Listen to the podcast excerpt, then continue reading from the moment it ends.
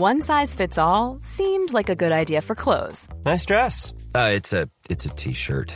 Until you tried it on. Same goes for your healthcare. That's why United Healthcare offers a variety of flexible, budget friendly coverage for medical, vision, dental, and more. So, whether you're between jobs, coming off a parent's plan, or even missed open enrollment, you can find the plan that fits you best. Find out more about United Healthcare coverage at uh1.com. That's uh1.com. Heraldo Podcast, un lugar para tus oídos. Noticias del Heraldo de México.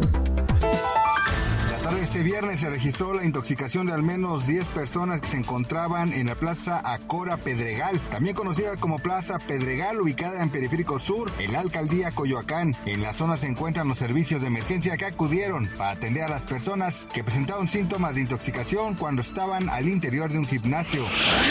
El Hospital Civil Dr. Aurelio Valdivieso confirmó el alta médica de la niña de 2 años de edad que fue mordida por un murciélago junto con su hermana de 8 años y el niño de 7 años de edad del cual falleció el pasado 28 de diciembre. El organismo explicó que tras nueve días de estar en observación médica, la paciente presentaba una lesión en el brazo derecho a nivel del codo, por lo cual se le otorgó valoración médica por las especialidades de infectología, pediatría y neurología.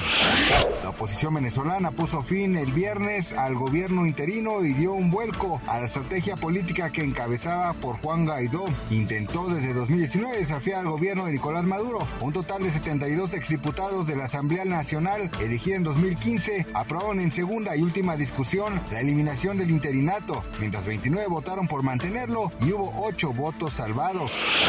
Para celebrar los 100 años de nacimiento del escritor de cómics Stan Lee, la página oficial de Twitter de Marvel Entertainment anunció que el estreno del documental dedicado a su creador se llevará a cabo en 2023. Anunció que el estreno del documental dedicado a su creador se llevará a cabo en 2023 por la plataforma Disney Plus. Gracias por escucharnos, les informó José Alberto García.